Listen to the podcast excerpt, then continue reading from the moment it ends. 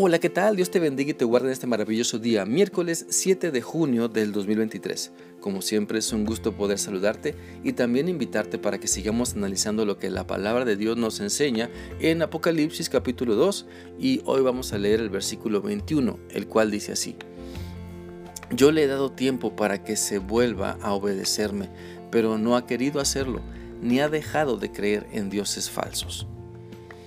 En este pasaje de la Escritura nos enseña el Señor que a pesar de que tengamos cosas en nuestra contra, Dios nos llama al arrepentimiento. Mira, la iglesia de Tiatira tenía cosas a su favor, obedecía a Dios en muchos aspectos de su vida cristiana, pero también tenía otras cosas en las que estaba fallando y precisamente nuestro Señor y Salvador Jesucristo, al tratar con ella, le llama al arrepentimiento. Así sigue siendo Cristo con todos nosotros nos llama al arrepentimiento, nos quiere dar tiempo para que no caigamos en cosas incoherentes, nos da tiempo para que nos caiga el 20, para que reconozcamos nuestras muchas fallas, para que podamos darnos cuenta de lo que estamos fallando. Por lo tanto, aprovechemos el tiempo que Dios nos da para arrepentirnos y dejar que Él transforme nuestra vida para bien y para siempre. La Biblia dice en Hechos 3:19 lo siguiente, por lo tanto, cambien su manera de pensar y de vivir, vuélvanse a Dios y Él les perdonará sus pecados. Mira, Dios quiere que tengamos una relación de obediencia y amor con Él. Por eso nos da tiempo para reconocer nuestros errores, nos da tiempo para apartarnos de nuestro mal, de nuestro mal camino, nos da tiempo para enfrentar las consecuencias de nuestras malas decisiones y podamos evaluar que con Cristo lo tenemos todo y sin Él nada somos.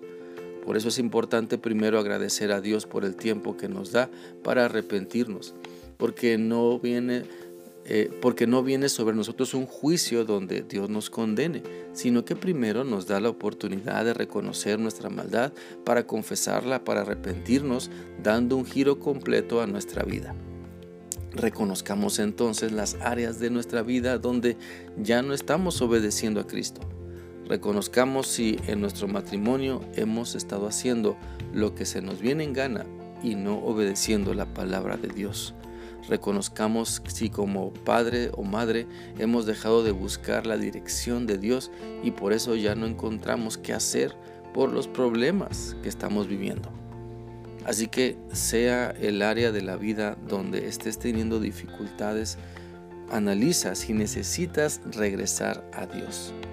No seamos como esa mujer llamada Jezabel de la iglesia de Tiatira que simplemente no quería arrepentirse. No seamos personas que ya se acostumbraron tanto a lo malo que ya no quieren, ya no queremos dejarlo. A pesar de todo el daño, vaya que, que está provocando. No seamos personas que se conforman a las modas de este mundo, olvidando las enseñanzas valiosas de la palabra de Dios.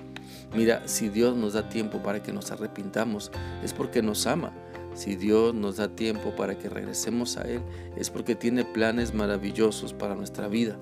Por eso es importante valorar lo que Dios nos dice y aprovechar de la mejor manera el tiempo que tenemos para arrepentirnos de nuestra maldad, de nuestro enojo, de nuestra decepción, de nuestro estilo de vida falso y regresar a un estilo de vida de obediencia donde lo más importante ya no sea lo que se me antoja, no lo más importante ya no sea lo que mi carne quiere hacer, sino lo que lo más importante sea lo que Dios quiere.